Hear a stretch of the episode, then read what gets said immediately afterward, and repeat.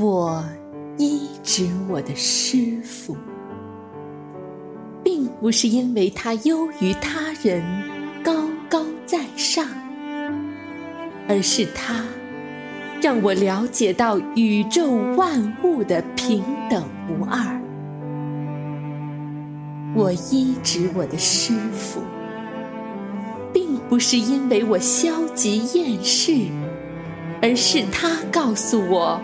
不要被世间幻象所迷惑，早日将其看穿。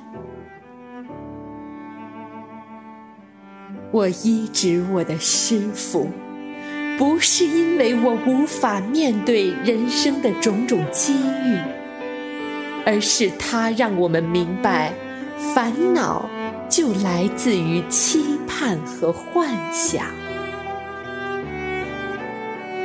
我医治我的师傅，并不是因为他代表神权天授，而是他让我看清了自心的本来面目。我医治我的师傅，并不是向你表现我更具资格。而是我下定决心跟随他的脚步，将轮回跳出。师傅，道一声师傅，弟子心中的千言万语都无法道尽对您的感恩情怀。是师傅扛起你走过那段人生最艰难的路，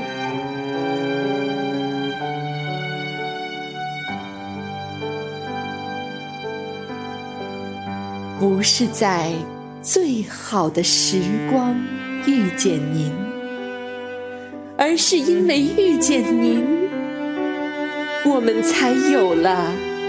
最好的时光，父母给了我们生命，而师傅给了我们永生永世的慧命。师傅，请您放心，您的莲花们一定跟您回到。天上的家中。现在，让我们用最热烈的掌声，恭请尊敬的卢军红台长。哇，请坐，请坐。无常是无常是苦，要离无常；苦乐无常，要知无常。常作苦想，要解无常；离苦离常，脱无常。感恩大慈大悲救苦救难广大灵感观世音菩萨，感恩十方三世一切诸佛菩萨龙天护法，感恩各位嘉宾法师和来自世界各国的佛友们、义工们，大家晚上好。这个当今社会啊，天灾人祸不断。世界卫生组织的研究呢，结果表明啊，全球啊，十个人当中就有可能有一个人患有忧郁症。最近几年呢，澳洲的小学生啊，啊，焦虑、忧郁和自残现象逐渐上升。每四个孩子当中就有一个孩子。有精神方面的问题，所以菩萨告诉我们，人道就是烦恼道，贪嗔痴慢疑造成了人生的烦恼不断。科学家研究发现，一个人的心态和身体的疾病有着密切的关系。如果一个孩子或者一个大人天天很乐观，快乐的心态将是治愈癌症的最好良药。而每一天活在痛苦、消极，甚至非常的难过啊、忧郁当中，你的心态会影响药物的效果。所以世上本无事，庸人自扰之。所以万物唯心造，心态决定一切。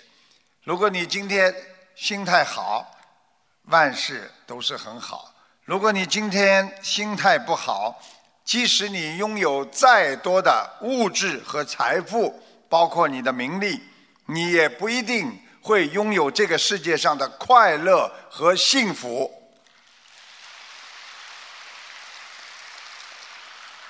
所以，一个人要学会知足常乐，要开心。啊，把自己的幸福点放的低一点，看开放下，知因懂果，人生才会无忧。在今年啊，这个七月份，大家想一想，人已经在监狱里了，他还想不通。你人已经走到监狱里了，说明你的。人生是一个失败的。墨尔本一所高度戒备的监狱里发生了一起流血的暴力事件，而事件的起因呢，就是一名囚犯。因为得知他的伴侣与另一名囚犯也是恋人关系，那么这名为情所伤的囚犯呢，居然愤怒的。将另一名囚犯的耳朵给整个都咬下来了，所以人的嗔恨心，他已经忘记了他身处的环境，所以当一个人犯罪的时候，他根本不了解自己是什么状况。在澳大利亚西澳，有一名二十五岁的男子叫哈维，因为患有高功能的自闭症。和自恋性啊，自恋型的人格的障碍啊，大家知道什么叫自恋型吗？总是我执了，佛法讲就叫我执了。哎呦，人家会怎么看我啊？哎呀，我这个人没面子了，这么多人，哎呀，我怎么过啊？不要自恋呐，讲老实话了，有的时候想一想啊，Who are you 啊？你是谁呀？简单一点嘛就好了，对不对啊？啊，就是认为自己的面子上过不来，他自恋型的人格障碍，精神的极端的失控的他，啊，在西澳，他用刀刺杀了妻子玛拉，至少十二刀，他还同时砍死了仅仅两岁和三岁还的三个女儿。其中一个女儿被他砍了三十八刀，你们想想看，一个父亲，所以他因此被判终身监禁。在这个世界上，都会有劫难和烦恼，每一个人都会有劫难和烦恼。学佛人面对生活要坦然，知人生无常，我们人要舍去。过多的需求和贪欲，台长告诉过你们，一个人过多的需要，那么你就是浪费；一个人过多的需求，那你就叫贪欲。实际上，太多了就会养成你贪心的习惯，在无止境的烦恼和困苦当中，我们要学会用智慧来化解人生的苦难。理解别人，珍惜当下，福慧双修，你才能还你自己一片纯净的天空。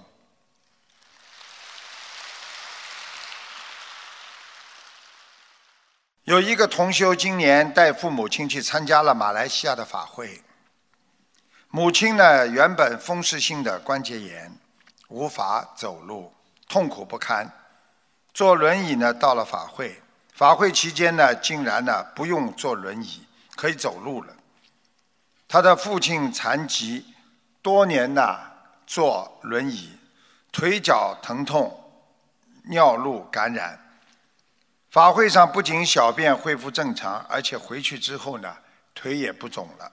所以说佛法无边，只要心诚，菩萨有求必应。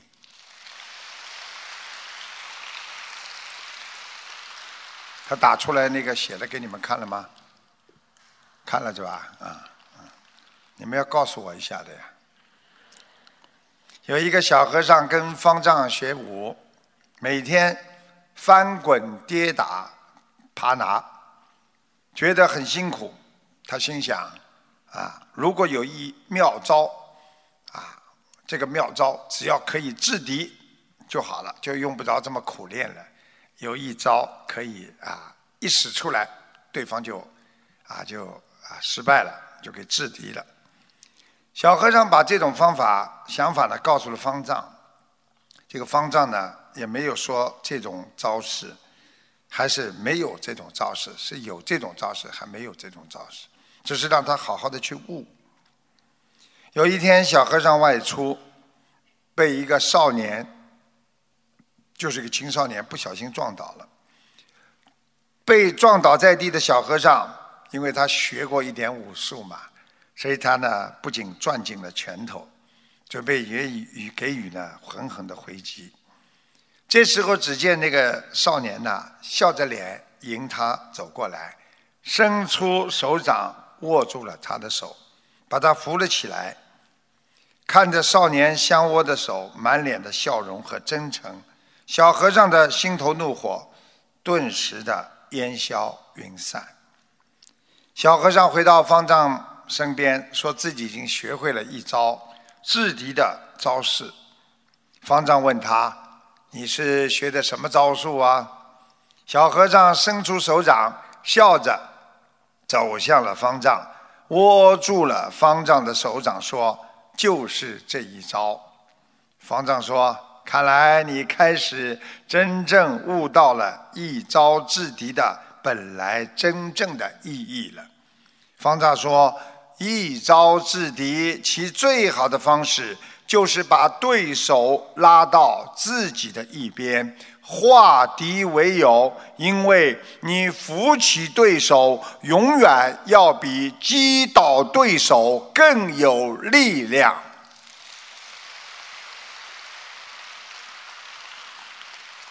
我们学佛人常以宽容慈悲对人，其实慈悲可以解决任何的难题，而有的人对什么事情都太较真儿，他就会被感情所伤。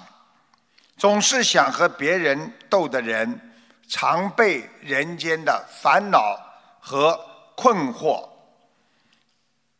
遮挡着自己的心灵。会感觉到身心的疲惫。我不知道你们下面有很多人都打过官司。当一个官司送上去之后，当一个人跟律师讲了准备打官司之后，是不是你们会感觉到身心疲惫，拖得很累的？所以显示出你人的精神裂缝当中啊，弥漫着心灵的苍老。所以很多人一旦有烦恼的事了，他就笑不出来了。你们看一看，你们今天能笑出来的，啊，一般都不会打官司的。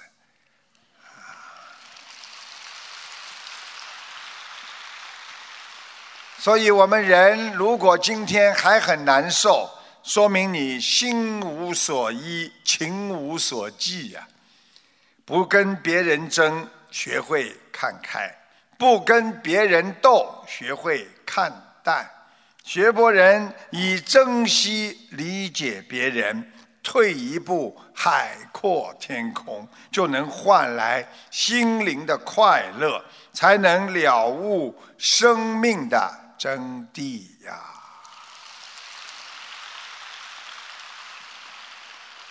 师父跟你们讲，学佛人在现代生活当中。所以要学会低调，因为低调的人不容易被人家排挤和嫉妒。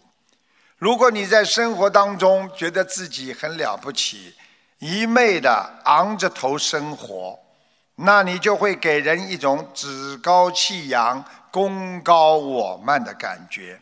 慢慢的，你就会让别人敬而远之，久而久之，就会让别人弃而离之啊。如果我们学佛人经常低着头，完全经常低着头，那也不好，会给人有一种懦弱无能、无正能量的感觉。久而久之，会让别人看不起你，成为一种自我保护型的人物。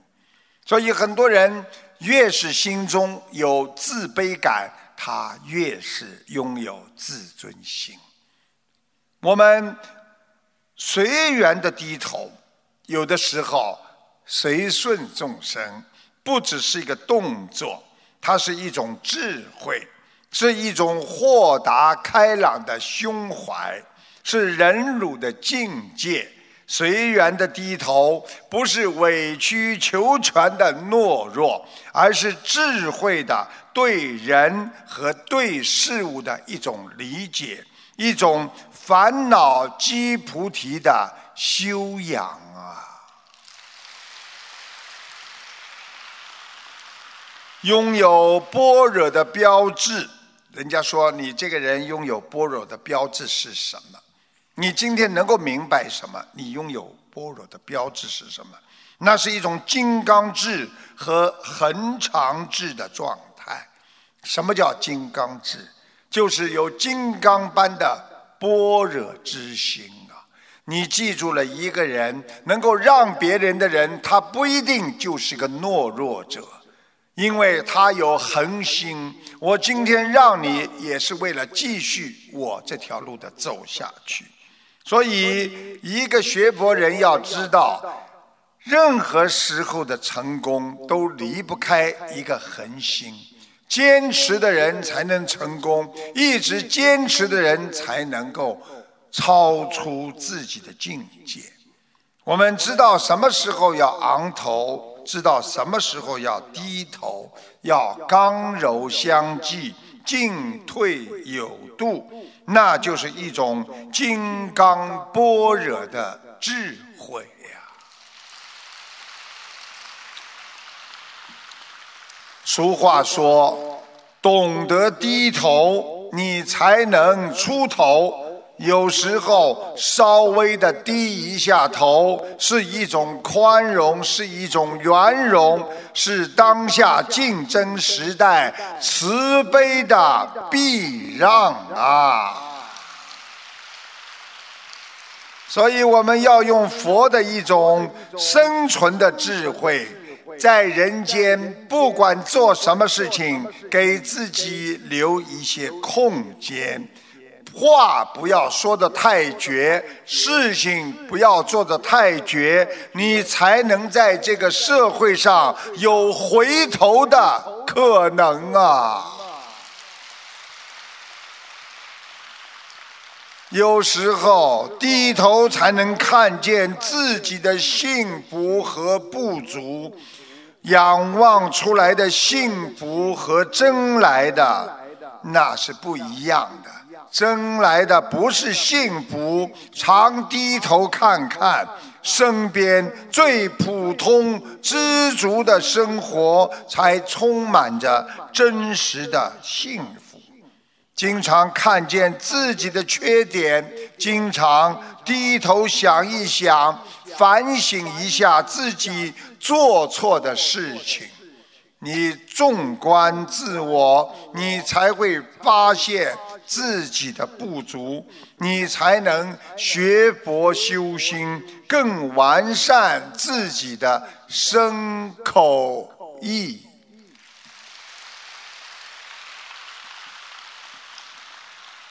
有一个小笑话，说一个电话铃声响了，有一个小女孩接起了电话，听筒，一个女人说了：“喂。”宝宝，我是妈咪，爸爸在哪里呀？小女孩说：“爸爸和陈阿姨在楼上的房间。这女人一听啊，有点生气，哪个陈阿姨呀？我们家不认识有个叫陈阿姨的人呐。小女孩说：“有啊，每一次你上班之后就来的陈阿姨呀。”这女人听了，过了很久，沉住气，非常冷静地说：“宝宝，妈妈和你来玩个游戏好不好啊？”小女孩兴奋地说：“好啊，好啊。”女人说：“你先上楼上的房间，冲着房间门大声喊‘妈妈回来啦’，你然后再过来听电话。”小女孩照着做了，不久就听到一声惨叫。小女孩马上就来听电话了。这个女人就说：“哎，爸爸怎么了？”小女孩说：“爸爸听到我说你回来了，就冲出房间，不小心从楼梯跌了下来，现在在下面不能动了。”这个女人有点得意的接着问。那那个陈阿姨呢？小女孩说：“我看到她从房间的窗口跳下游泳池，可是她好像没看清楚。妈妈，你前天为了清理游泳池，已经把水放了。现在陈阿姨躺在游泳池的池底也不动了。”这个女人呐，沉默了一阵子。这个女人说：“游游游泳池，孩子啊，我们家没有游泳池啊。哎，请问这里的电话号码是不是三五七七八五三呢？不是的。哎呀，对不起，打错电话了。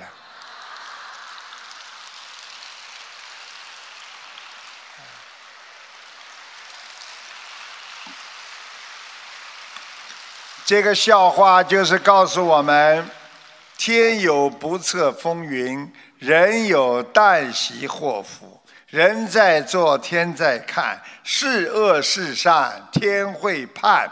慈悲忍辱，天地宽；有求必应，天会办。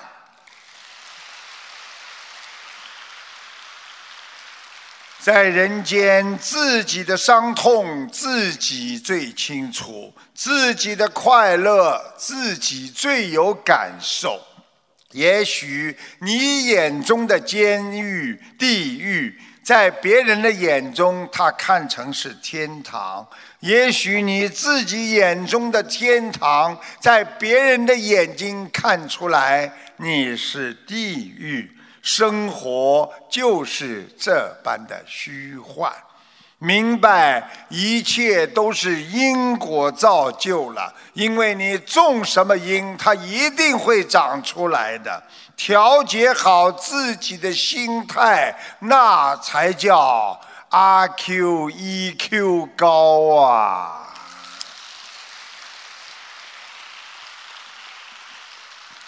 我们人很多时候不知道什么是对的，不知道什么是错的。有一只小鸡，它破壳而出的时候，刚好边上有一只乌龟经过了。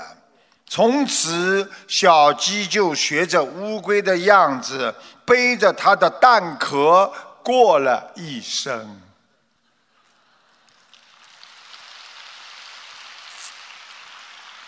学佛人不能用别人的标准来衡量自己的人生。学佛人心如果乱了，你就会乱学、乱撞、乱跑，然后你就会迷失自己，一切都乱了。要懂得理解你的人，有时候你不需要太多的解释。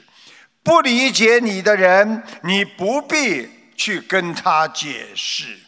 人贵在大气，要学会经常对自己说：真正懂你的人，绝不会因为那些发生的人和发生那些事情他来否定你的，因为他真正能够读懂你、了解你，这才是真正的佛友之情啊！学佛人要养好自己的大气，今后你必定会有福气。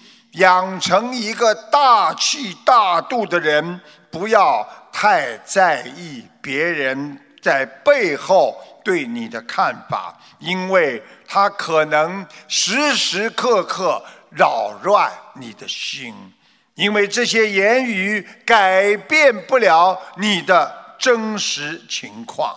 所以学佛人要信念坚定。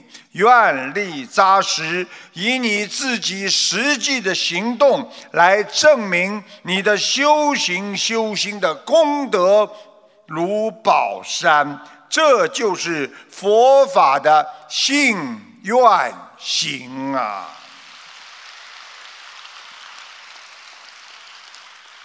有一位匈牙利木材商的儿子。由于从小生得非常的呆而笨，人们都喊他大头。他也确实名副其实，因为他的头真的很大。九岁之前，这个大头除了因为遵守秩序，在学校里获得了一枚玩具螺丝刀之外，从来没有获得过什么奖励。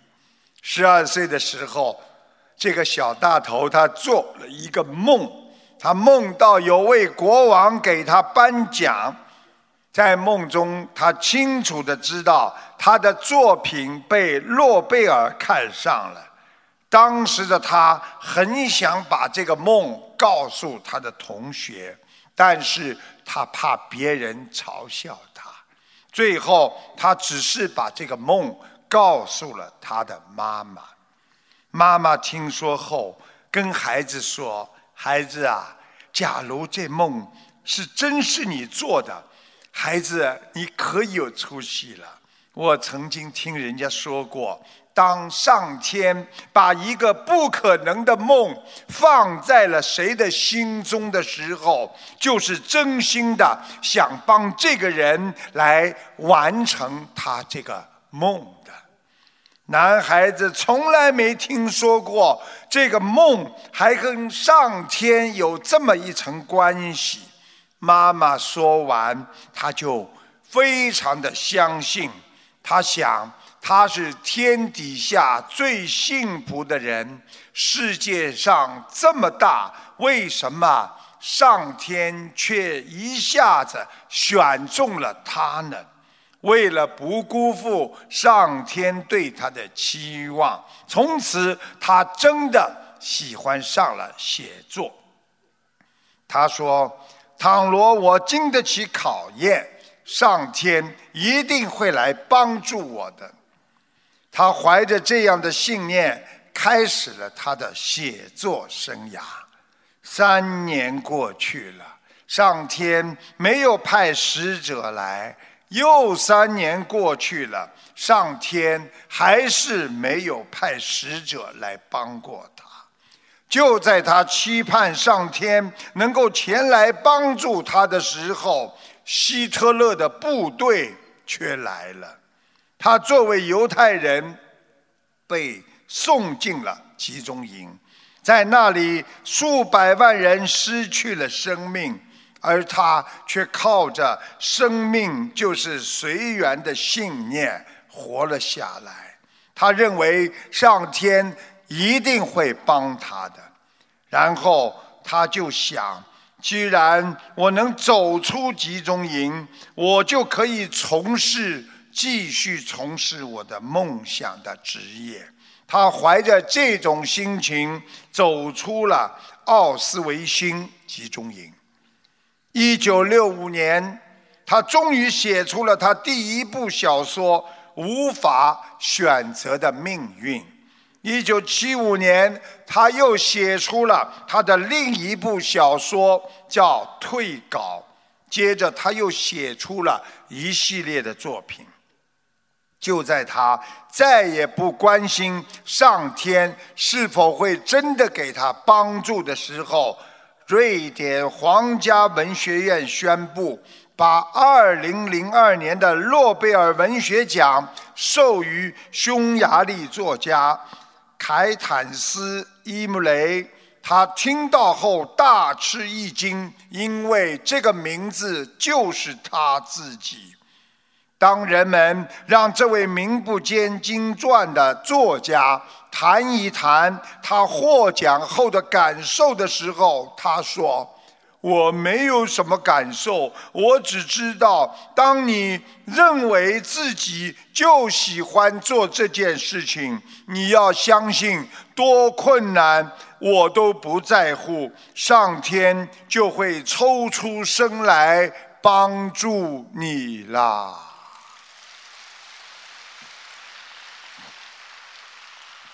理想都会有菩萨的帮助的。真正有智慧的人是借助菩萨的智慧来使自己得到成长和获得成功的。看看我们心灵法门有多少癌症病人转危为安，有多少人癌细胞不见了。他们就是靠着自己的力量和智慧，他们有坚信佛菩萨的慈悲，一定会给予自己的感召。就是用这种力量，他们才战胜了病魔，取得了胜利。所以，任何一个人要好好的相信菩萨，好好的学佛修心。一定要众善奉行，诸恶莫作呀！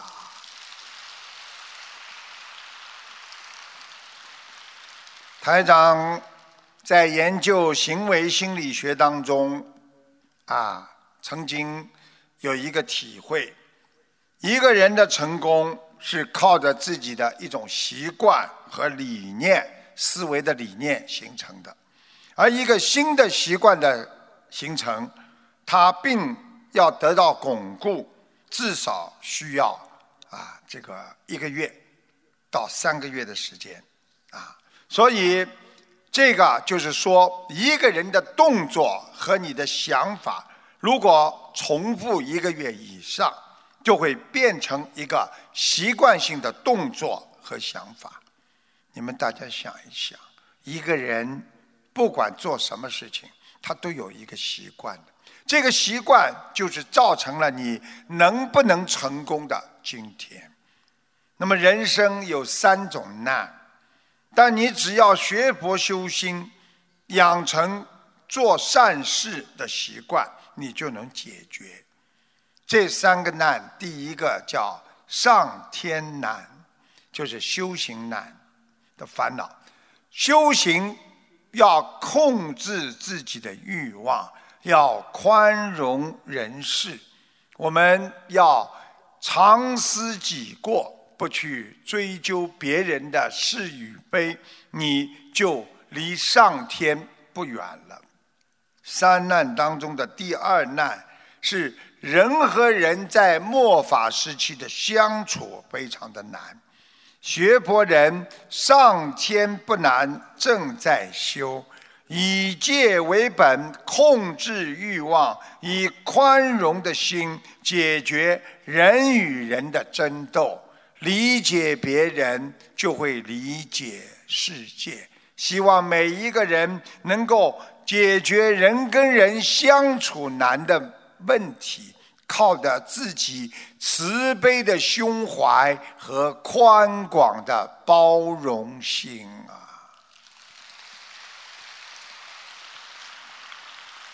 第三难是忍辱难。学佛之后，做人做事会变得不难，因为我们慈悲善良，我们诚心待人。懂得人间做事难，做人难，所以我们才要懂得学会忍辱不懈怠。所以，一个人能够忍辱的人，他一定能够适合于任何环境的生存。一个人能够变得越来越能够慈悲，靠的也是忍辱的基础。希望我们每一个学佛的人，在现在的社会当中，首先要学会忍辱，然后才能够精进。这就是六波罗蜜当中的忍辱精进啊！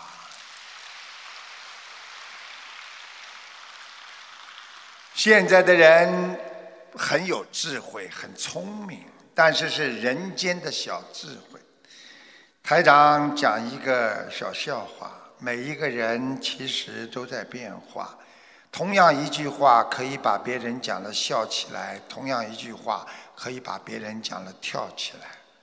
说有个公司的老总，他召集了三个厂长去开会，啊，这个厂长啊，今年呢效益不好，公司啊就决定啊，啊元旦什么都不发了啊，没东西发给你们了啊。王厂长呢回厂呢就对众人说。啊，员工们，今年呢效益不好，元旦呢什么都不发了，员工们一片叫骂声啊。李厂长回到工厂是这么说的：啊，今年效益不好啊，啊，这个公司决定什么都不发了，啊，上面还要说要裁人，由于我呢啊力争。所以我们我们工厂呢就人不裁了，但是东西不发了，员工纷纷感激他。最后那个邱厂长还要绝呢，啊，今年效益不好啊，公司决定什么都不发了，啊，上面说还要裁人，裁谁好呢？他就这么一想。晚上，他的家里有很多员工都去送红包了。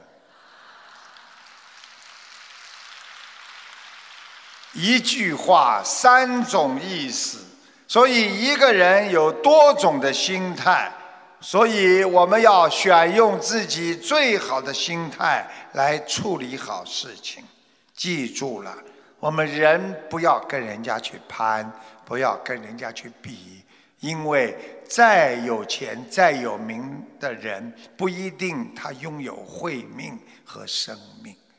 前一段时间刚刚走掉的一个明星，电影明星，他只有三十五岁，他有钱、有名、有利，而我们不一定比得过他，但是我们拥有了最重要的生命和慧命。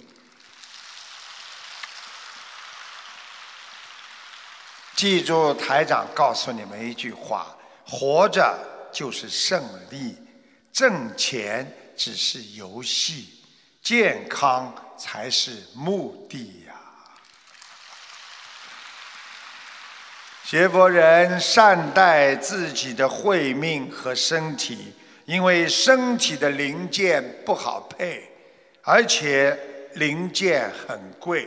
有钱都不一定有货，有货都不一定好用，能用也不一定能够让你活下去呀。好好的学佛修心，改善自己的心灵环境，这样你才能长久住世。台长在啊节目当中啊八月十七号的联谊会上。台长跟同修啊多动症的儿子看图腾，看出他脑后勺呢有一个灵性，弄得他脖子呢一直在晃，手经常在抖，啊，然后啊这个同修反馈呢确实如此，经常抖得无法正常的写字。现在给小孩呢念小房子之后呢进步很大，学习成绩非常好。台长呢还看出他喜欢观地菩萨，因为他往事。做坏事，被观地菩萨曾经的收服，皈依正道之后才放下来的。请大家听一下录音，谢谢大家。师傅好啊，弟子给师傅请安，请师傅慈悲，帮我儿子看图腾。二零零七年，男孩属猪，他有多动症和知道知道，已经看到了，脑系师傅脑神经不受控制，对，后脑勺有一个灵性，老弄他，嗯，他老弄他的脖子啊，所以他脖子一直在晃。对，。那肩膀老抖，啊。老抖，老抖，对。还有他一个手啊，他一个手也会经常抖的。对他的手不是控制，他攥不住铅笔，他写字写的可丑了。对他老动老动老动，老抠手指甲赶，快念经嘛就好了呀。小房子给他念几张了啦？念了两千多张哦，已经比过去好很多了，啊，好进步，儿子进步很大了。对，嗯而且学习成绩也非常好。嗯，是后来念经下去的，你的小房子都收到了，至少是一千三百张。哎呦，感恩师傅，感恩观世音菩萨。你叫他叫他小便的时候要思想集中啊，尿得一塌糊涂啊。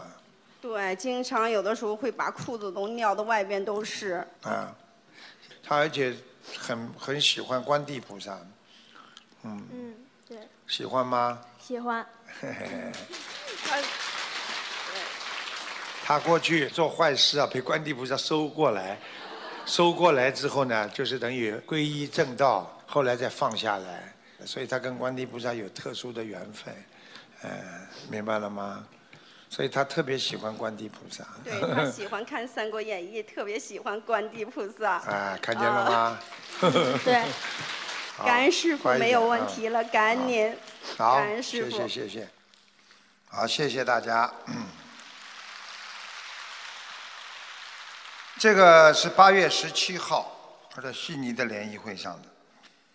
在美国呢，有一个小镇上，有一位作家呢，去拜访了一位八十四岁的老学者。在学者那狭窄的厨房里，作家呢，啊，这个作家向学者呢，老学者呢，倾诉了内心的困惑。老学者说：“哎呀，孩子啊，你应该抓紧现在和未来的日子。”这个作家说：“是的，我已经在尽力了，但我已经浪费了几十年了，怎么办呢？”老学者摇摇头说：“达尔文说他贪睡，把时间浪费了，他却写了《物竞天择论》。”奥本海默说他驻地拔草，把时间浪费了。后来他成为了原子弹之父。海明威说他旅游玩乐，把时间浪费了，但是他终于获得了诺贝尔奖。居里夫人说她为了孩子和家务浪费了很多时间，而她不但发现了雷，而且还把孩子养成了科学家。这个作家大声地说：“哎呀，老学者，你说的这些都是天才呀！我是个平凡的人，愚蠢的平凡人呐、老学者跟他说：“你有权评判你自己是愚蠢的人，但依我说呀，人只要有确定的目标，在任何的时候做任何事都不会妨碍你思考和研究，甚至有助于我们的思考和研究。他们自以为浪费了很多时间，实际上并没有浪费，只是要注意时间的调节。这个作家说：“呃，但是我年纪大了。”老学者说：“在我七十岁的那一年，我要完成一个十年才能完成的研究计划。”我向一位三十多岁的年轻朋友谈起这个计划，他笑得很大声。我知道他为什么笑，在他看来，七十多岁的老人时日无多，还能做什么呢？但是十年过去了，我的工作如期完成，我到今天还在实验室里忙着和活着。你的那位年轻的朋友呢？这个作家问。他不再年轻，已经中年以上了。啊，那他十年来应该是黄金年龄，相信他是不是也做出了很多贡献和成绩吧？没有啊。他自己确认，过去的十年他一片空白，每天匆匆忙忙的、庸庸碌碌的生活了十年，一眨眼就过了十年呐。这一番话如当头一棒，作家作家听了都呆住了。这个故事告诉我们，学佛人要明白。心中如果有确定的目标，永远不会老。时间都是留给你的。当我们今天懂得了佛法，知人生无常的时候，任何年龄、任何时间，只要你改邪归正，好好的学佛修心。你一定会成为一个学佛之人，也一定会利用你最后的时间超脱六道啊！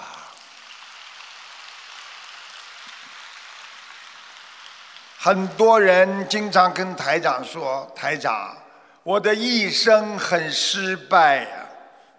啊，台长就跟他说：“什么叫失败？你知道吗？失败。”只是走进成，离走进成功又近了一步。失败就是越来越接近了成功。成功是什么？就是走过了所有失败的路，最后剩下一条路，那就是成功之路啊。我们人学佛也是这样，只有经历过苦难的折磨，我们才有冲上天堂的力量；只有流过血的手指，才能弹出世间的绝唱啊！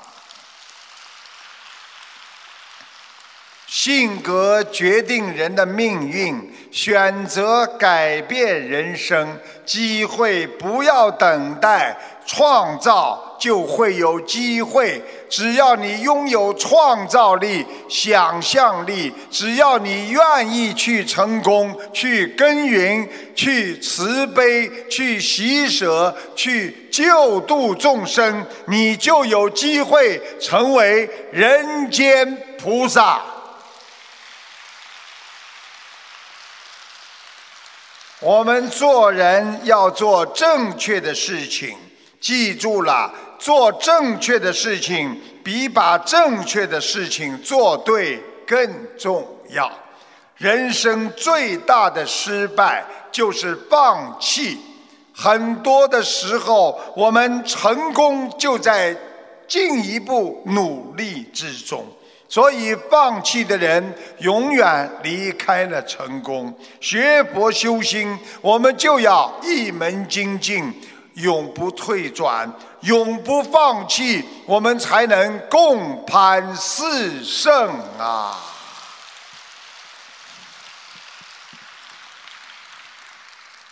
台长这次到啊，在墨尔本看了很多孩子，啊，都是从各地来的。很多孩子，我经常看见他，他们每一场法会都跟着师傅，啊，看着他们一张张啊非常可爱的脸，跟了我修了都超过十年了，所以我很感恩他们，我也很感恩观世音菩萨给我这么多的护法，让我们心灵法门在全世界能够越来越为弘扬佛法为。弘扬这个中华传统文化做出贡献，谢谢你们。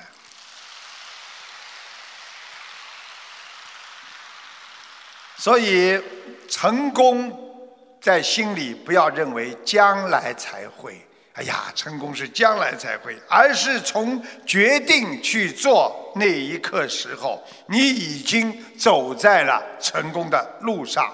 我们只要继续的努力，累积功德。成功指日可待。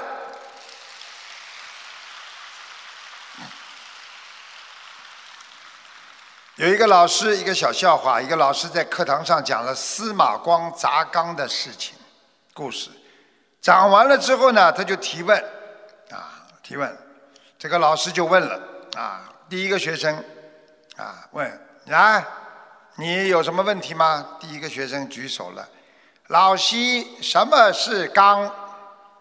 老师想，现在的学生啊都不知道什么叫刚了，只好在黑板上画了一个缸的形状，然后告诉他们，缸呢就是一种常见的家用的容器。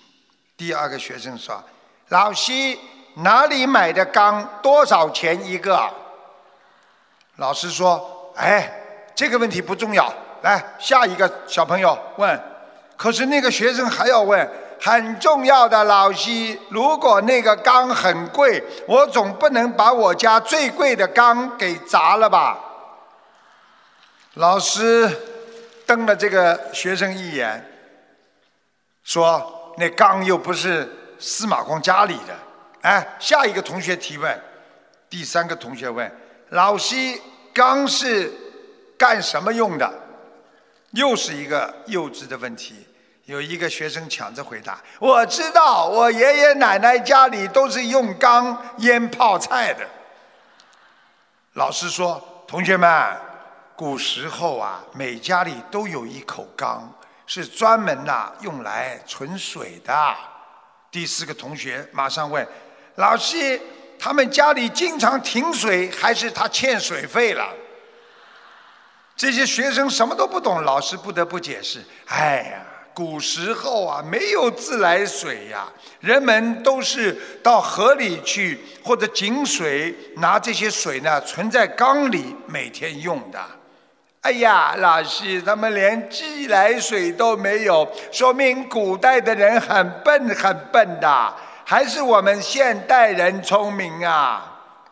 第五个学生问道：“老师，那个缸放在哪里呀？”老师心里想：“哎，你这个笨蛋呐！哎呀，我刚刚跟你讲过故事，你应该听懂缸在哪里吧？你是不是没有听讲啊？老师明明说了，刚刚说缸在院子里呀！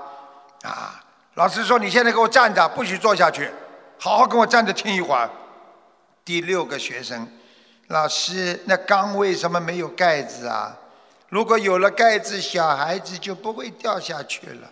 再说，古代人也应该讲卫生啊，没有盖子，灰尘、昆虫、脏东西什么都往里掉，人吃了会生病的。老师说：“哎，有盖子啊，掉到边上去了。”老师被他们弄了糊涂了。有个体育委员问老师：“老师呀，缸是不是很高啊？那么高，小孩子是怎么上去的？用梯子还是从高处跳进去的？大石头有多大？司马光有多高啊？”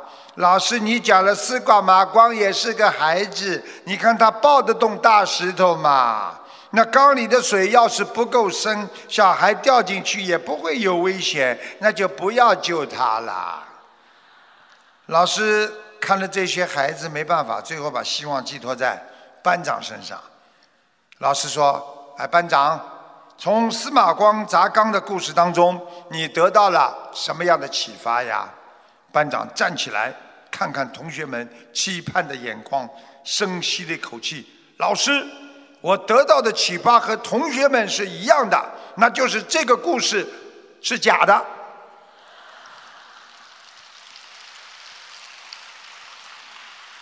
这个故事告诉我们，每一个人看问题的观点都不一样，所以各种各样问题就来了。我们人在处理一件事情的时候，有的时候真的不了解这是什么事情；有时候你了解了，他不了解；他了解了，你又不了解。实际上，在中国传统文化《周易》智慧中讲。想太多的人活得比较累，理解是靠长期的悟性，有时候一时给你的指导，并不会马上给你造成觉悟。所以，我们学佛度人要有耐心，每天跟他讲，每时每刻能够帮助他，才能造成他的觉悟的观念。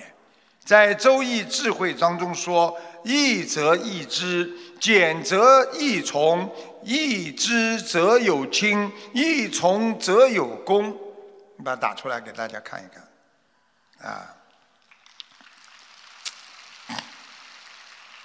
这就是告诉你们中华传统文化，容易的事情啊，你把自己心态变得简单一点，容易一点，你就会容易知道。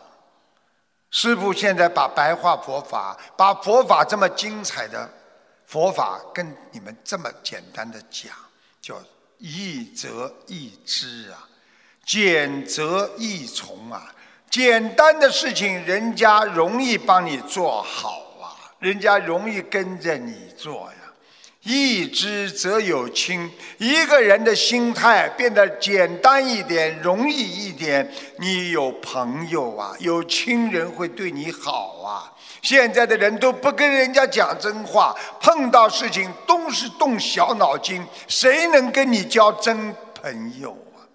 易从则有功，一个人把事情弄得简单一点，你一定会有很多的功德。举个简单例子，比方说有一个老人摔下去了，你很简单的我把他搀扶起来，你就有功德。但是如果你想的太多，这个老人是不是啊？叫什么？碰瓷呢？这个老人是不是有意的？我把他扶起来，会不会人家讲我是我把他推倒的呢？你这样就没有功。所以一从就是容易的心态，则有功德啊。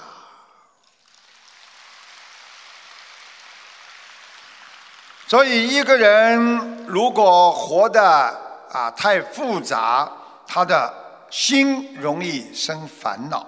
有的时候糊涂反而很幸福，这就是中国传统文化上面经常讲。有的时候难得糊涂，我们明明知道这件事情别人搞得很复杂，我们把它想得简单一点，我们的心就会简单的很多。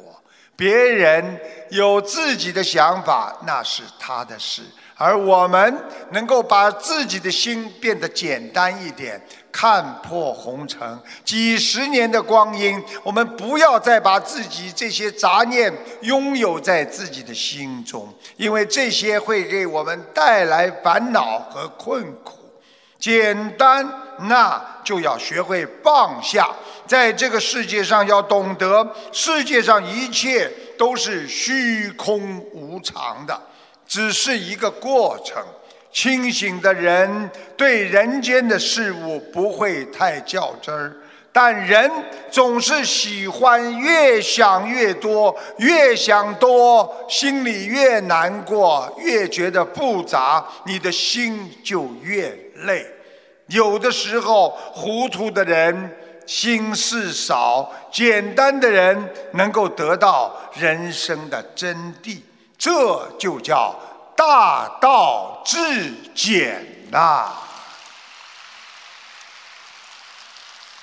我们做人做的简单一点，大道理越来越让你懂得简单。因为人生本身就是苦空无常。想一想，我们小的时候多复杂的心态。多么难受的心理和我们多困苦的烦恼纠结在心中，让我们几十年都这么难受，让我们觉得这个世界上太痛苦，就是想的太复杂。所以菩萨早就告诉我们要懂得人生无常、苦空无常，简单的生命要简单的来生活。而是精神上单纯一点，你的心灵才会纯洁一点。只有简单的做人，踏踏实实的做事，才能用佛法来化解你人间的烦恼。这样，你才能让你自己和世界回归人性的本真啊！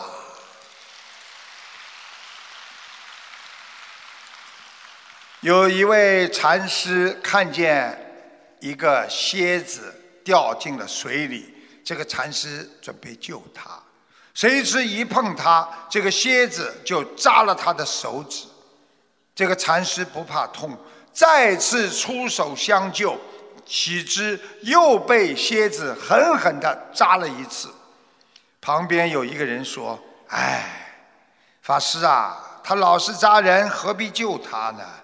这个禅师说：“扎人那是蝎子的天性，而善良是我学佛人的天性。”我岂能因为蝎子的天性而放弃了我慈悲的天性啊？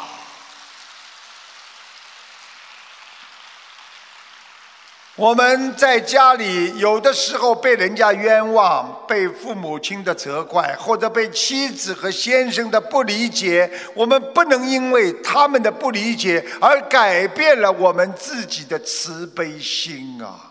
所以世界上总有很多人因为别人的不善良和因为别人作恶而停止了自己的善良和别人去争斗，犹如我们不能因为别人不穿鞋而让自己也光着脚啊。我们人的这一生没有带来任何东西，也带不走任何的东西。饮食不过三餐，坐卧不过一个房间呐。膨胀的欲望让人永远得不到满足，这就是一切痛苦的根源呐。人心不足啊。常逢灾与苦啊，想上三十三层天呐，努力成云烟呐。所以做人若要少烦恼，舍离就是好，简单生活不烦恼，人间杂事不难搞，吃最简单的饭，做最简单的事，过最简单的生活，这就是佛法界的随遇而安呐。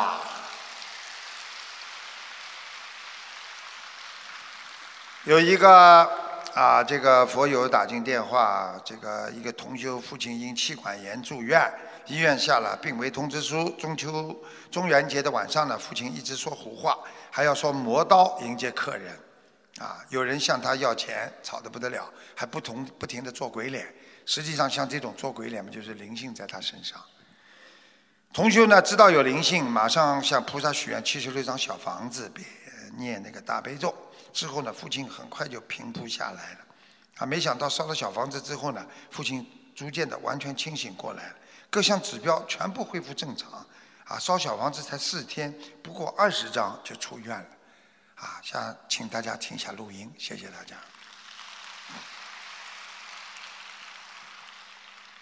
师傅，读一个分享：八月十二日的晚上，同修的父亲他因气管炎进了医院。十四日呢，开始讲胡话了。中元节那天，医院就下了病危通知书，同修就赶紧求菩萨，狂念大悲咒，并把百人合唱的大悲咒放他爸爸旁边。中元节晚上，爸爸一直在胡说八道，一直说来了好多好多客人，自己动手动脚的。问他在干什么，他说磨刀，好迎接客人。有人向他要钱，总之吵得不得了。一个晚上，脸一个劲的在做怪动作，完全变了一个人。那张脸好难看，好难看，一直在做鬼脸的样子。一会儿又像在吃东西。同修知道这是有灵性，马上向菩萨许愿七十六张小房子，并马上给他爸爸念大悲咒。慢慢他爸爸就平复下来了。中元节第二天，同修给他爸爸烧了五张小房子后，同修的爸爸就安静了很多。偶尔呢会做一点鬼脸，十七日的时候就不说胡话了，人完全清醒过来了，各项指标有慢慢恢复正常了。到十九日那天，同修总共才烧了十二张小房子，爸爸人已经完全清醒，病情也稳定了。是呃，烧小房子才四天，还不到二十张，同修的爸爸就出院了。这些都是奇迹，都是菩萨保佑的。感恩观世音菩萨，感恩师傅。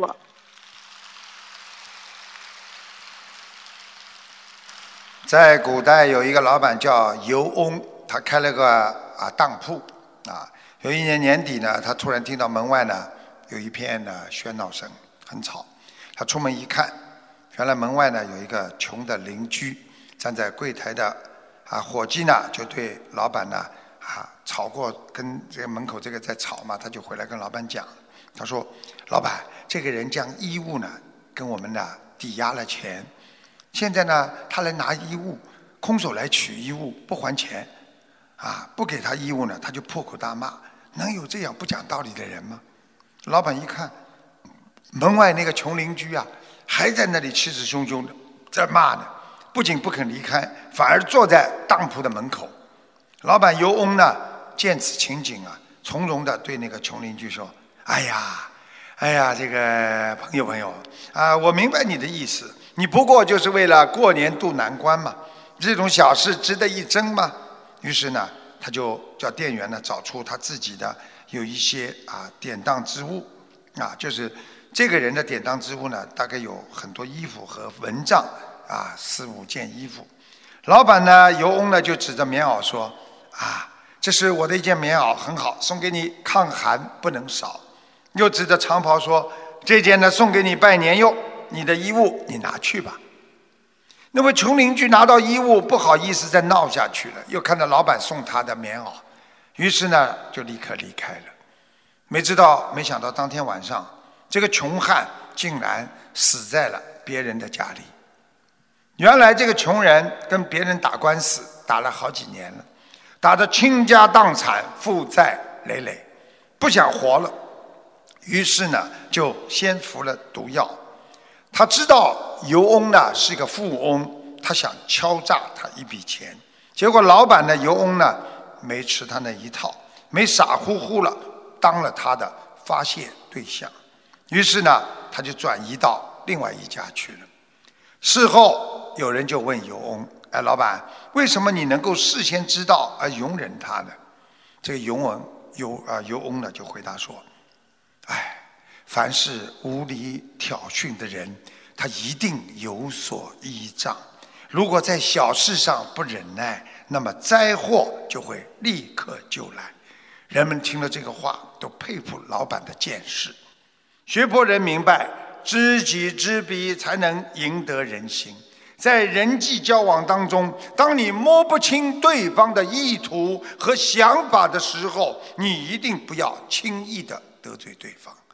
在家里也是这样，当今天老婆准备跟你大闹一场的时候，他一定有所依仗；当一个男的他今天想跟你发脾气的时候，他一定想跟你破碗破摔。所以在这种情况下，要跟你闹的时候，他一定是做好了准备。那么我们学佛人应该怎么样呢？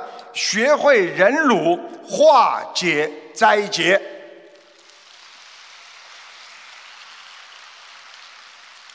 其实我们人间的悲欢离合、失败与成功，这些都是暂时的。世事无常，快乐会过去，痛苦也会很快的过去。当人拼命追求到的幸福，很快又会失去，因为一切都是无常的。无常就是要学会面对。啊，讲个笑话，有个农村里的有一个气管炎。人家说妻子管的严叫妻管严，经常和他老婆动武，而且呢每战必输。他跟他老婆打架，他老婆每战必胜，他每战必输。有一次呢，老两口在家里啊开始先打架，打着呢打出门，跑到门外来了，啊到门口又在继续打，没想到这次妻管严呐超水平的发挥。居然把他老婆打倒在地，并压到了身下，乒乒乓乓打了好几下。然而呢，很多的村乡的邻居都围住了。这个气管炎这家伙冲着围观的看热闹的人群大吼一声：“你们大家快闪开，我要跑了！”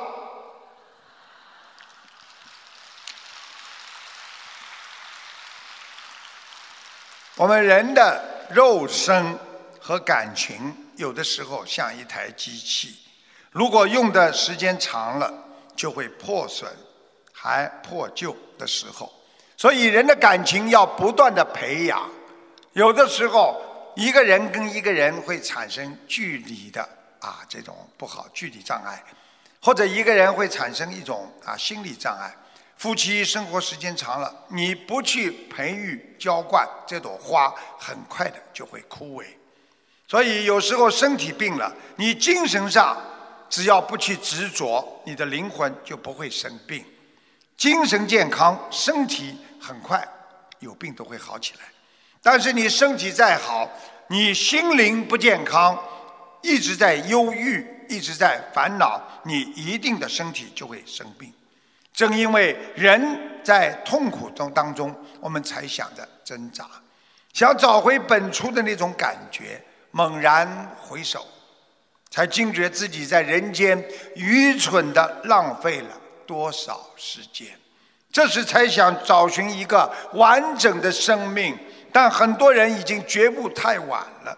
所以，我们学佛人绝不要浪费每一分钟。我们拼命的做功德，才能脱离六道轮回呀。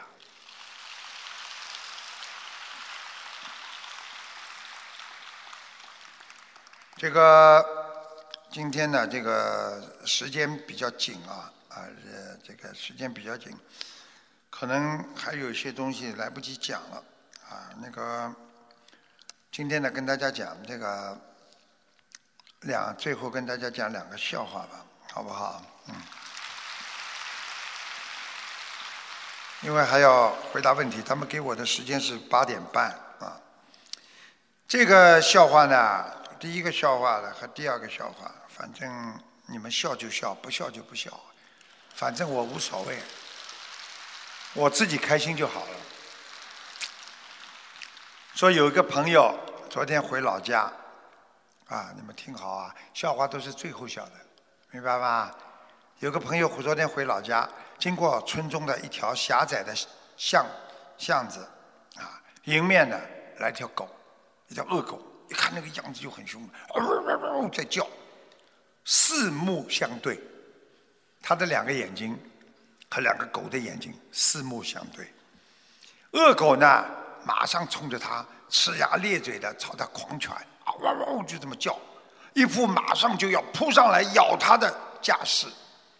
他觉得毛骨悚然呐，双腿啊都在颤抖啊，吓得不得了。就在这千钧一发的时候，身后突然传来了一种怒吼：“滚！想找死不是吗？”冲着恶狗。这时候恶狗像突然受了惊吓一样，嗖嗖嗖转身撒腿就跑掉了。这个人回头一看，哎呦，还好是我老婆突然出现。哎呀，这恶狗算是遇上恶人了。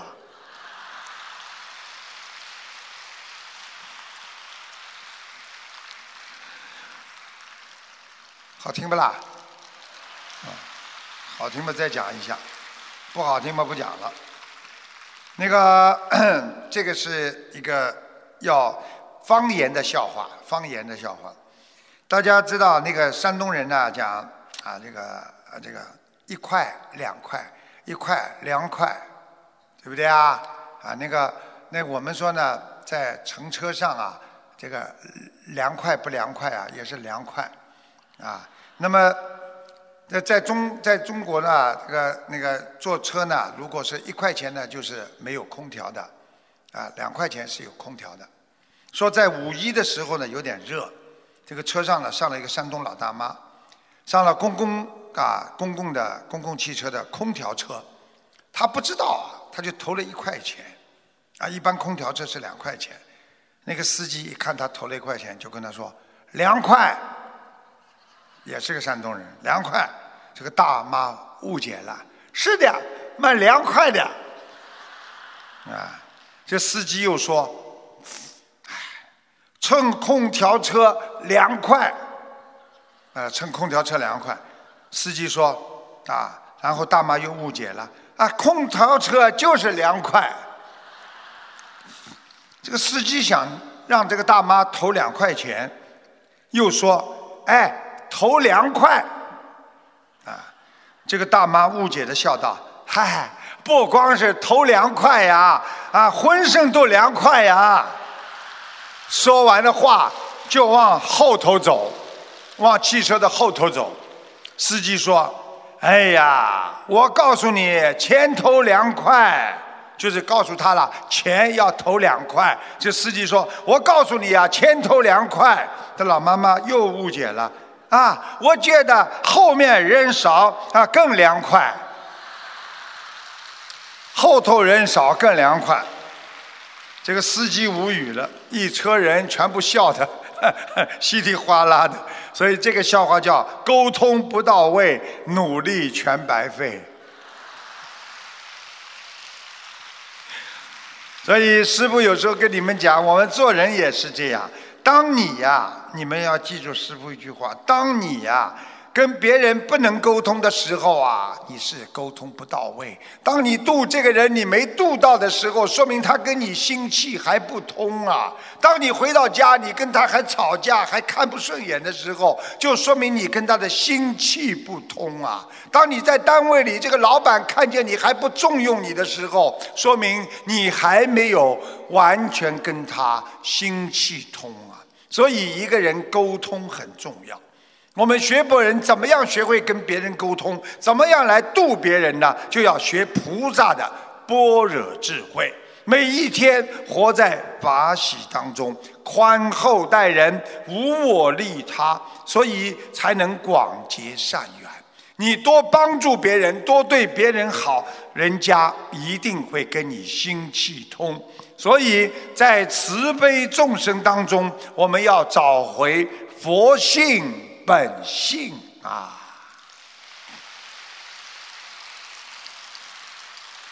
台长弘法这么多年，无数次的法会啊，无数次的见的很多陌生人。开始的时候，人家听到啊台长，哎呀，不知道这个人呐，三头六臂啊，来看看。结果一听台长，哎，蛮和随和的，蛮好的，他们就对我印象就好起来。实际上，人跟人在还没见到他之前，他心中。会先入为主的，但是看到了之后，你才会改变。所以我们人不能太执着，要好好的能够让自己看到的、听到的来分析，来改变自己对别人的看法。